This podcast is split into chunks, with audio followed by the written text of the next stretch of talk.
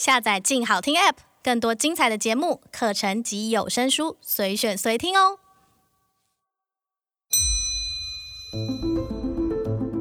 转动指针，一起探索手腕上的小宇宙。欢迎收听《静表志》。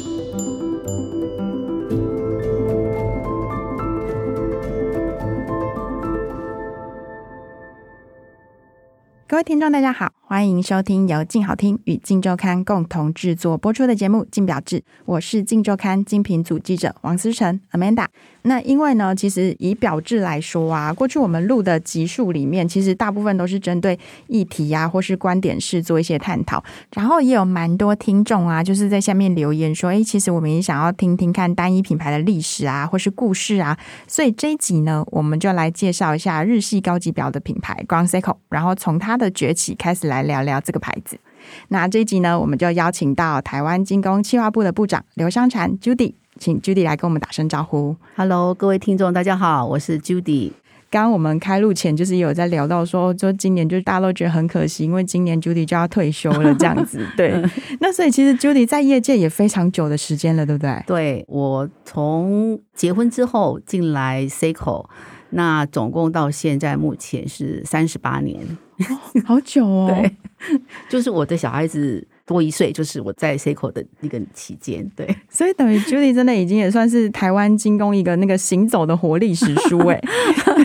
对，其实刚好这个三十八年当中，台湾的经济是在起飞的，所以不管在经济上面呐、啊，还有消费品啊，国民的一些社会形态都不一样。那当然，手表就因为这样子，面临很多种的不同的挑战，或者是新的一个机会点。是，那 Judy 呢？其实当年呢、啊，你那时候进入 Seiko 的时候，那时候还算是一个台湾办公室一个比较小型规模的形式，然后发展到现在呢，变成分公司形式的台湾精工，然后等于说，其实整个规模扩大了非常多。嗯，那这一路以来啊，Judy，你觉得你有没有什么心路历程可以跟我们分享一下的？嗯。我们必须去回想到，就是在民国七十几年的时候，呃，那时候我是进去 C 口那个时候刚好台湾的经济就是大家各个家庭有家庭工厂这样概念的一个经济起飞的时代，出口非常的好，然后可能开始就大家赚了很多的钱。那那个时候呢，就变成是手表上面的需求量非常的好。那如果回溯到 C 口的这个品牌进入台湾市场的话，其实应该是要在民国四十几年的时候，那个时代呢，等于是在台湾这边的。开始，大家手上要戴手表，这个很奢侈品的一个概念，可能市面上也没有什么品牌，就变成 Seiko 是一个大家可以去消费的一个高级的东西，这样子。那所以呢，我们可以听到很多人都说：“哎，我们家我的爸爸就是都是戴 Seiko。”这个历史的产生，就是因为在那个的时候的台湾经济情况，Seiko 是一个大家稍微可以去支撑的一个高级品，所以一直到后来才会有所谓的。更高级的呃瑞士品牌进来，那已经到了在八零年代的时候了。那我进来公司的时候呢，台湾这边我们成立的是一个 branch office，就是 Seiko 的 branch office。我们做的工作呢，其实就是有两个主要的，一个就是在台湾这边那时候我们有一个工厂。做组装的，然后转运到可能其他的海外的东南亚国家，所以这块的一个工作的联系是我们在负责。然后另外一个就是我们那个时候是台湾的代理商，那么代理商他们就是进口了 Seiko，然后在台湾贩售的一些行销或者是说呃一些产品的一些规范呢，就是我们在这边做一个在地的一个指导这样子。所以在那时候进去我们的 office 就是只有几位，然后有日本。总公司的人过来，我们就是一起工作，差不多三四个人这样子。然后一直到了后期，整个经济起飞之后呢，我们才成立了台湾分公司，然后把所有的 CEO 的东西，包括了我们现在的 Seiko，或者是另外一些年轻的 Alba 这种品牌，也一起在台湾这边贩售。那那时候的时代背景啊，石英表其实算是主流嘛？哦，那时候其实就是石英表已经起来了，嗯，那机械表那时候就是还是属于已经开始只有只有高单价的手表在使用。因为以台湾的经济状况呢，大家所消费的能力在就是石英表这一块，所以我们在台湾的销售就非常的好。就是说，一般的家庭可能你小孩子要上学，然后毕业等等的，大家都会去买一只 Seiko 多手表给小孩子当做一个纪念，这样子的一个状况。对，是。前面 Judy 等于是有帮我们概述了一下，就是 Seiko 台湾分公司的一个一路的发展史这样子。那如果我们回到今天的主题 Ground Seiko 来说的话，因为 Ground Seiko 它其实近几年的那个声势其实一直都很热嘛。然后 Judy 在台湾精工任职的期间，其实也等于说是见证到 Ground Seiko 一路以来的发展。那因为以前呢、其实 Ground Seiko 它原本都只在日本国内限定贩售，就是它没有在推广它的海外市场。然后到两千年的时候呢，台湾成为 Grand Seiko 第一个引进的海外市场，那我想要问一下 Judy，当时为什么台湾精工会有想要就是哎卖卖看 Grand Seiko 这样子的想法？就是 Seiko 呢，他们这个品牌下面我们有很多的系列，那 Grand Seiko 还有个叫 Credo，我们这两个就算是 Seiko 体系下面最高级的一个系列。那我们因为都需要回去日本开所有的会议，那会去看他们的所有的商品，然后去选择，然后进来台湾这边贩售。那我们每次看到 Credo 跟看到 Grand Seiko 我都觉得好漂亮哦。然后虽然说比较贵，可是我们觉得台湾的人应该要用这么好的东西。那你知道那个时代其实日本他们很容易就是都是用这种另外一个独立的系列或者是。商品的规格只有佛日本国内。他们不外销出去的啊，嗯、包括汽车各种东西都这样。那手表也是，嗯，就是这两个系列都只有在日本国内销售。所以我们每次去看到了整个日本的百货公司店面摆起来那么美的东西啊，就很动心。那我们就跟总公司请求，就说我们想要卖这个，可他们会觉得说，你们卖得动吗？就是台湾的人又不认识这个品牌，可是我们都一直说服他们的一个最大的理由，就是说台湾的人。跟日本的文化的熟悉，跟对日本的东西的喜好，绝对是一定有喜欢他人，一定可以卖得动的。而且大家都很喜欢到日本去旅游这样子，那就终于日本真的也就被我们说服了，然后就让我们开始进来卖。那我们进来卖之后，才发现说，哇，这个高级品牌的所谓的高级钟表。市场其实它是真的完全是另外一个风景，你知道吗？因为我们就必须要开始去对第一个重要的就是店家这些高级表店的老板们，让他们认识这个品牌。那当然，我觉得发现说，其实我们去介绍的时候，他们都知道，就是因为毕竟他们就在这个高级表圈啊，大家都晓得啊，日本有什么好东西。但是呢，对于他们的消费者，可能就需要一个教育。毕竟在台湾那时候，大家讲到瑞士品牌就是高级，那其他的就不是。对，这样子的一个很清楚的一个概念之下，我们去介绍的时候啊，就是面对的可能就是人家哦哦 Seiko 哦哦那样哦，而且贵这样子，就会有这种口气。那好不容易跟他说服了，我说你看看那个所谓的抛光啊，所以这么的美，这么的精致，真的。哦，那样哈啊，后来问气矿玛雅就会这样子，都是每个人都是那种很啊无可奈何啊那哈这种口气。那我们心里就觉得哈、啊，是一家就是一家。然后那时候日本总公司也非常的支持我们，嗯、就是他们都派了很多不管商品企划的人，或者是我们一些设计师、机芯设计师啊，都亲自过来，然后来教育我们，跟着我们去跑全省。我可以插一下，就是我这两天就是要退休了。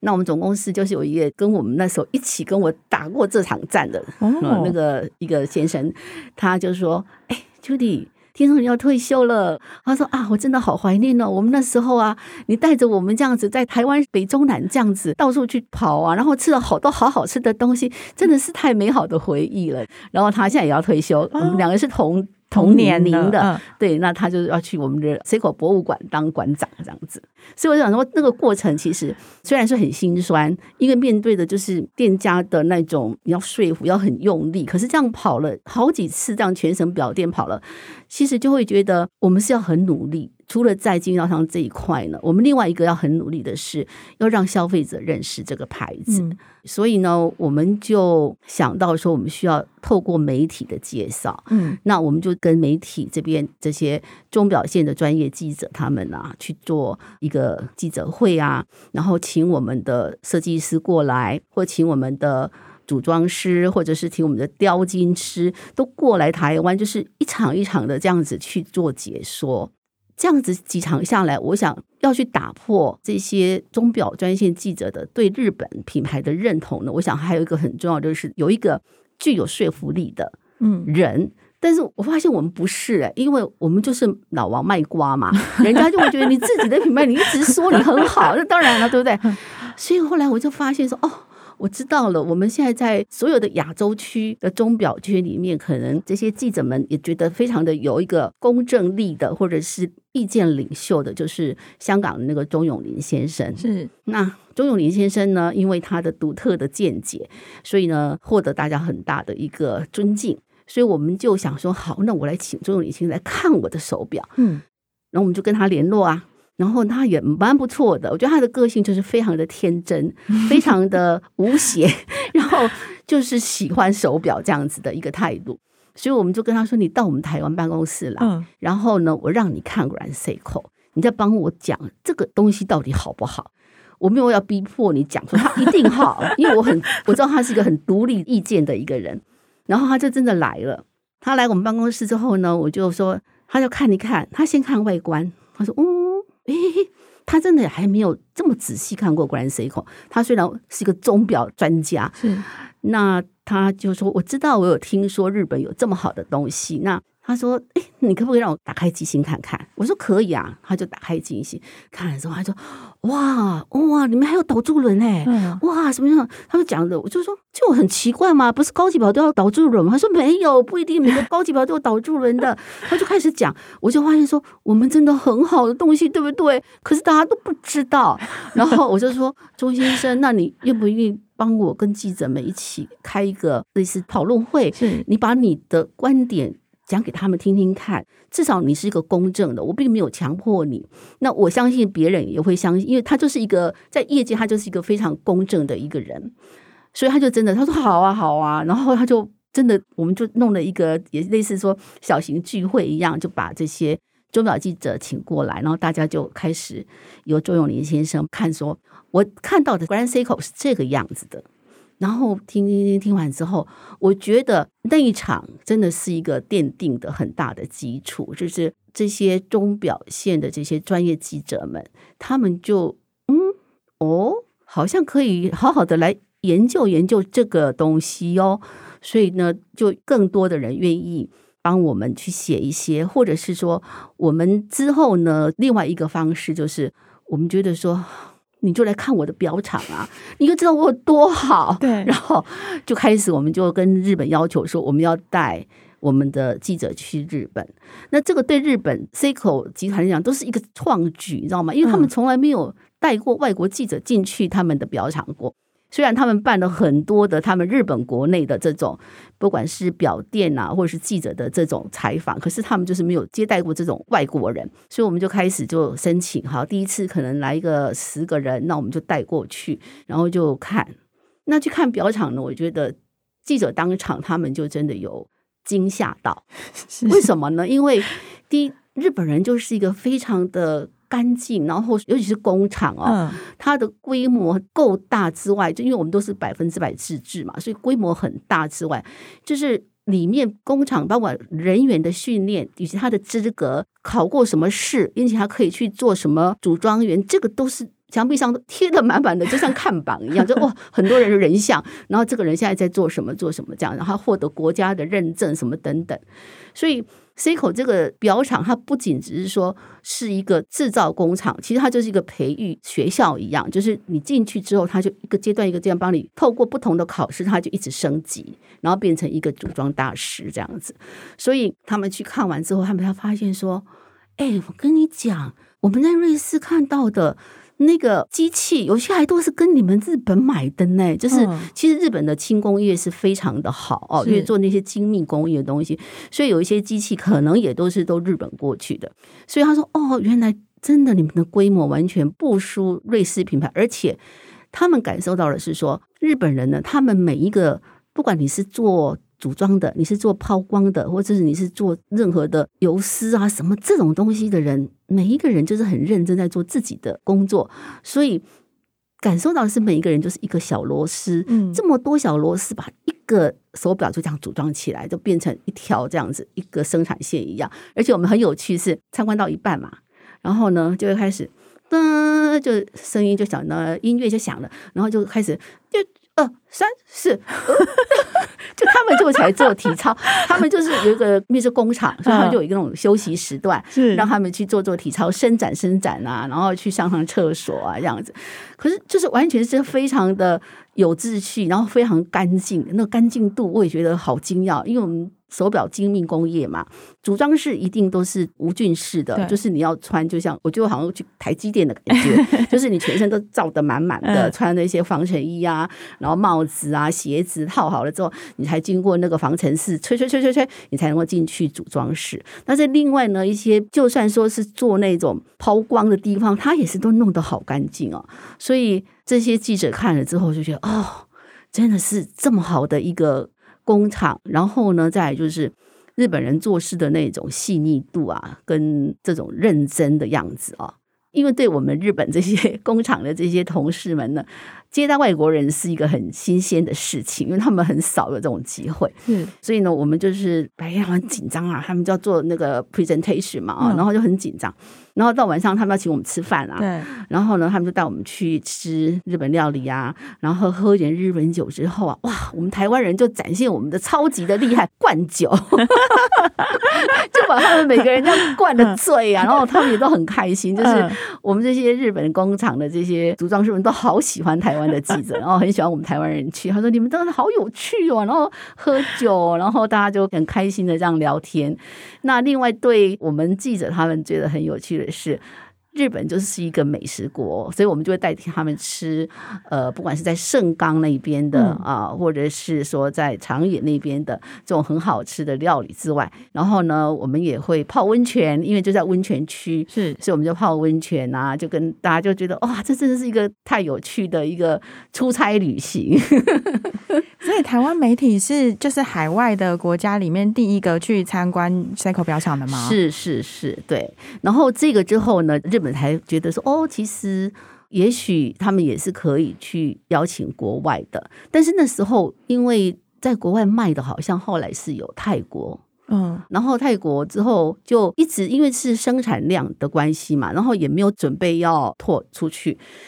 直到了二零一七年，我们成立了独立品牌的那个时间呢，才开始，他们就让欧美的记者，哦，大批的欧美记者进来。那我觉得欧美记者的反应是跟我们台湾是一模一样的，大家都惊讶，然后 enjoy，然后大家就对这个品牌有喜欢度，所以很快的在国际上就是被记者们去写的、讨论的 brand Seiko 的东西就越来越多。那所以，Judy，你觉得，例如说，以前就是 Grand Seiko 它还是一个系列的时候，跟它一七年独立成一个就是正式的独立品牌之后，其实大家在看待这个牌子的角度或是观点有什么不一样吗？我想从我们工厂，就是我们 Seiko 自己本身的角度也不一样，就是。首先，它是个系列的时候，我们就把它非常的以它的一开始的那种最经典的造型为基础，然后它就保持这个范围之内。但是，自从我们要把它变成是一个独立品牌的话，你就是必须要把它扩展，所以包括更 sports 的感觉，或者是说更 elegant 的感觉，那些表款的那个增加的那种外形设计变多了。然后，另外的话就是它的那个。功能的复杂度也变多了，所以也因为这样子，所以我们在最近一直都推出不同的一些功能啊，就三问表出来的啦，然后像今年的在 W W 发表的这个也都是让大家很惊艳的，就是 Grand Seiko 它就是一直。以高级品牌的这样子的一个地位呢，去重新定义自己，然后把自己的功能性、外表或者是它的文化的深度的展现，都做了很多的一个琢磨。是，那刚刚 Judy 聊了这么多，所以其实从 Seiko，你等于真的是一路看他成长，就是很像他妈妈这样子的感觉。哦哦、对，所以你觉得有没有什么让你觉得印象很深刻的时间点，还是什么事件？哦，我第一次觉得非常有趣，是我们台湾。就是有一些人，他可能是买东西的习惯还是用现金，嗯，所以呢，他们可能就到表店来了，这就在比较中南部的。那到表店来了，就是当地的那种有钱人啊，或者是当地的有钱的太太啊，那他们来了之后就会说：“哦，多几只，多几只是跟唯一一只的多几只，然后我就说啊，就是这一只，然后他说哦那样好包起来，哦就是不爱跟人同款，对，自己跟他自己我特别买，OK，然后呢，哦，但结完早给人拿钱，好就回去了，然 后女儿就等一下就来了。就报现金来。耶，哦、因为那时候报现金那时候我们是 Grand Seiko，也有一些比较高档的东西，嗯、可能就是也是三五十万那种的，嗯、现金就来，然后表店就要这样哇，一直数一直数一直数钱，我觉得哇，怎么这么有趣啊？然后有时候就觉得过一下子就会有那种像欧巴桑一样，他就骑摩托车的扑进来，然后就说。哎、欸，我我们朋友讲吃多几家哈，哎，啦啦啦，帮我买几家，等等。哦，所以三五十万真的就就这样可以骑机车过来就说要买。对，我觉得台湾就是那种中小企业很多嘛，大家都很赚钱。那时候就是经济很好的时候啊，那他们就想说，哦，好，那个哦，嗯，老公跟他去家的是唯一一只或者是爱一家，他们就会这样子啊，就不管那个是什么牌子，很可爱。所以也因为台湾人这种个性呢，我们就趁机有卖出了几次 比较高单价的东西。所以我们后来发现，哦，唯一独家，嗯，这个很好的卖点，就很重很重的。好，那像刚刚 Judy 讲到独家嘛，其实对于 Grand Seiko 来讲，限定款啊、特殊款啊，这个其实都是蛮受大家欢迎的关键。这样，那你觉得其实 Grand Seiko 它之所以可以获得今天的成功，你觉得它具备什么原因还是什么特质吗？嗯，我觉得这个可能跟国家的民族性是有关系的。就是日本这个民族，他们的那个细腻感，还有呢体贴，对东西的设计的，以使用者的角度去想的这样子的体贴度啊的细腻，是真的是大概全世界少有的。那 Grand Seiko 会成功，我觉得当然就是它一百多年的历史累积下来，它的制表工艺。那另外一个可能就是他自己完全能够有独自开发机芯这个能力，因为这个机芯的开发能力让他可以有无限制的开展出他要任何的手表的展现的方式。那么这个部分，我想就是因为是 Seiko 集团本身的 DNA 造成的，就是 Seiko 集团这个 DNA 就是我一定要永远都领先一步，这是我们创办人的一个。名言嘛，那永远领先一步的意思就是你都要去想到未来。你现在在二零二二年，对不对？好，那你应该去想的，你要设计的东西，你是要十年之后人家还愿意用的，或者是五年人家还会想要用的，要用这种角度去想，然后去设想出消费者可能会想要这种东西。所以我觉得这个 Grand Seiko 它的获得成功呢，在手表工艺上面来讲，就是这个工厂的实力，加上日本的文化历史所淬炼出来的，它在设计的表款上面去彰显很多东方的元素在里面，这个就是西方世界不同的一个地方。好，那最后呢，我想要来问一下 Judy，因为 Judy 就是今年正式就要从 Seiko 退休了嘛，对。那回顾其实你的职业生涯里面啊，你有没有觉得就是像刚刚这样一路以来，就是聊到哪一些事情，哪一些目标是你觉得想起来觉得哇好有成就感，还是说其实现在想起来觉得哦有一些事情没有达成，觉得好可惜哦？哦，我在 Seiko 这边工作这个期间三十八年哦。但是三十八年我都不觉得它很长的一个，我想最主要的原因是我真的每天工作都好快乐。然后呢，我这个三十八年当中，我真的做了各种不同的职务啊。也就是说，我从本来一进去，我是一个 branch office 的秘书嘛，然后秘书他就训练我要会懂会计哦，因为要做账。我说我不会耶，他说没关系。很简单，就是流水账。我想说，哦好，然后又请那个会计师事务所来跟我上课，然后上上上，啊好，那我终于哦好，我知道借贷怎么写了，然后之后损益表怎么做了，就慢慢慢这样子。然后呢，之后我们成为了分公司之后，因为人变多了嘛，那部门也必须要很多东西是要符合日本那边的一些规范，所以我就有一阵子我是。被调去负责呃行政的管理部门啊，就包括就是出货系统啊，或者是会计啊，整个东西。所以在那边我就学了很多这方面的，所以那个期间对我来讲就是完全是一个在上大学的感觉，完全都是新的。然后那个会计师事务所的那个会计师就是说。我跟你讲，我保证你一年就让你变成大学四年念会计系毕业。他真的很厉害，一个那时候很好的一个会计师。然后我们就这样子，诶，真的哦，好了，就把这个事情都做得很好。然后整个出货系统啊也都改了，做创生整个的电脑系统这样子。然后这个完了之后呢，我又被调到商品课。那商品的话，就是针对台湾要的商品去做选择。我们出去开会，然后知道日本的发展的方向，然后去选一些。台湾适合的表款进来，然后再接着去做广告，然后就知道哦，怎么去操作广告，怎么样去跟让消费者了解我们这个牌子，跟消费者沟通。所以三十八年其实真的自己算是念了好几个大学毕业的感觉，所以是很有趣的一个工作。对，那你觉得你最喜欢哪一个哪一个部分，哪一个工作？嗯、呃，其实我很喜欢。做 Excel 报表，所以比较喜欢会计这一块，也不是会计，就是 Excel 报表可以产生出很多变形的枢纽。哇，我觉得那真的是好厉害哦。对，然后，但是我想最有乐趣的应该就是广告这一块，就是广告公关这一块，因为可以跟很多人沟通。其实我这样子这么多年，跟所有的记者都成为很好的朋友，大家都二十年左右在一起，所以我我会觉得。做行销公关这一块，在后面这一期都负责这一块的东西，是我觉得我每天都很开心的一个很重要的原因。那有没有很遗憾的？觉得好像如果时光倒流，我觉得我一定还要想要再完成那件事情的，有没有？感觉是没有说什么事情没有完成，因为就是一直被赋予新的责任嘛。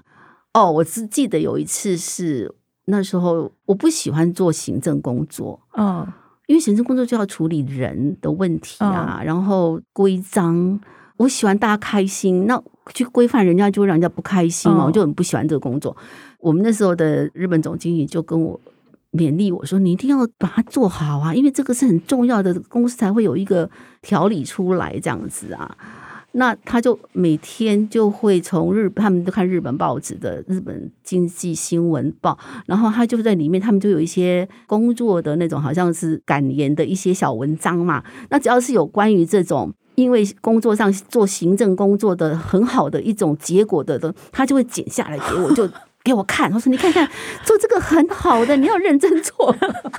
好可爱哦。对，同事还给你精神支持。对对对，那我就觉得说，对，那时候因为他这个样子，所以我最后还是把行政的工作做了差不多应该三年左右，又把交付的工作做完。可是我就是很感激我们那个主管，他这样子愿意鼓励我，鼓励我，就是不会说啊，你怎么。不会用骂的方式，他是用鼓励的方式，一直给我一些精神上的那种加油，这样子。那其他的我倒觉得还好，但是我觉得现在我要退休了，嗯，好啦，因为我已经六十五岁嘛，我一定要退休。但是其实我还是可以做事的，嗯，如果我不是六十五 岁的话，我是说，我如果还继续做的话，其实我会觉得未来就是现在开始，其实是一个全新的时代，是。我们都在要尝试新的做法，不管新的工具或者新的媒体或者。就是各种方式都要改变新的，那我觉得，哎，这也是一个很好的重新开始上个另外一个大学的一个机会点。所以，其实我也觉得很鼓励我们的同仁呐，就是他们其实不用去觉得啊，很现在工作很多很那个烦躁，其实应该去用哦，可以做新的，多好玩呐，然后尝试看看哪一个好或哪一个不好，其实是。也是一个充满那种可以探险的一种机会的一个环境，对，是好，就等于是 Judy 给大家的勉励，对不 对？对对，好了，那真的很谢谢 Judy 今天愿意来上我们的节目，然后希望明年呢，我们有机会可以参观，就是去年你们刚盖好就是新的很漂亮的表厂，希望我们明年有机会可以去参观表厂，然后 Judy 也可以跟我们一起去，这样好不好？好哦，谢谢谢谢，好，非常谢谢 Judy 来上我们的节目，好，好，谢谢大家。啊，谢谢，谢谢大家今天的收听，也欢迎订阅追踪我们的 Apple Podcast 和 Spotify，就会收到最新集数的通知哦。请持续锁定由静好听与静周刊共同制作播出的《静表志》，我们下次见。想听爱听，就在静好听。